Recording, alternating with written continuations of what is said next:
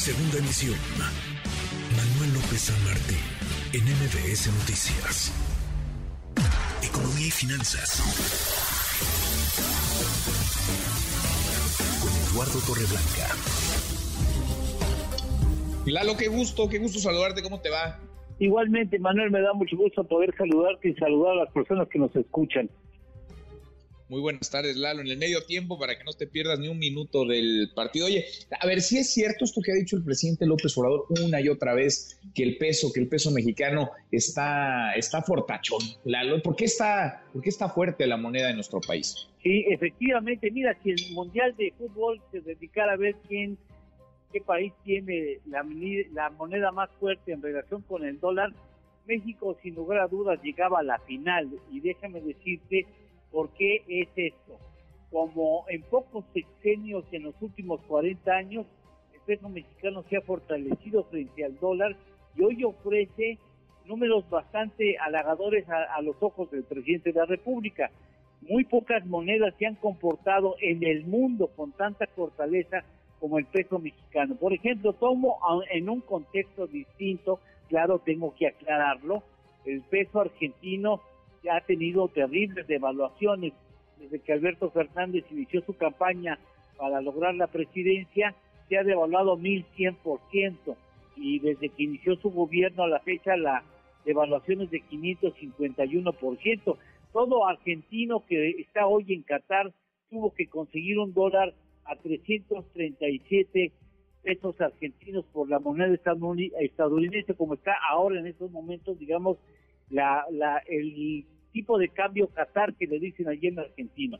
En la administración del presidente Andrés Manuel Obrador, el peso se ha revaluado, es decir, ha ganado terreno frente al dólar 5.5% desde que asumió la presidencia eh, del presidente Andrés Manuel hasta eh, 6.5% tan solo en lo que va del año. ¿Por qué? Porque hay un diferencial importante en las tasas de interés de la deuda gubernamental con respecto a los bonos del Tesoro de Estados Unidos. Nuestra deuda soberana ofrece más de seis puntos porcentuales de diferencia en favor del inversionista. ¿Por qué? Porque las remesas que nos envían los mexicanos suman más de 5 mil millones de dólares mensuales, porque las exportaciones crecen entre el 17 y 19% eh, anual, a términos anuales, comparativas anuales, porque las inversiones suman 32 mil millones de dólares, porque hay 400 empresas tratando de hacer ya inversiones para eh, reubicar sus compañías en territorio mexicano y porque el turismo ha aumentado el flujo de, eh, de dólares que invierten los, los extranjeros cuando vienen a visitarnos.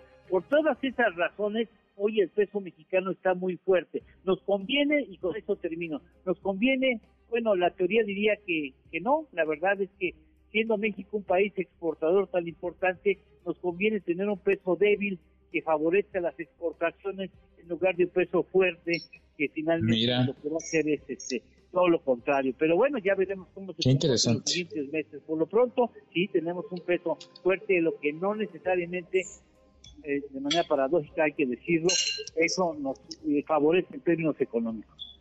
Qué, interesante y qué buena perspectiva esta, Lalo, porque sí, uno se puede ir con los ojos cerrados con el primer dato, con el indicador, pero tiene consecuencias y hay que revisarlas con perspectiva, con el panorama mucho más amplio. En fin, México tiene una de las monedas más fuertes del, del planeta. ¿Tenemos postre? Claro que sí, mira, ya que estamos en el fútbol metidos y ojalá México ya meta algún gol, Hemos participado en 17, con este 18 torneos mundialistas, ocho veces nos hemos quedado, y espero que esta no sea la novena, en la fase de grupos, solamente hemos quedado dos veces en cuartos de final en posición en territorio mexicano. Bueno, pues ojalá ya, como decíamos Lalo, ya, ya no sé si es mucho pedir que gane México, pero un gol, por lo menos un gol, pues sí que no nos lo niegue, ¿no? En blanco. Pues que no nos lo niegue. Exacto. Abrazo, gracias Lalo. Gracias Manuel, gracias a todos, saludos y que gane México. Que gane México, es Eduardo Torrelán. MBS Noticias.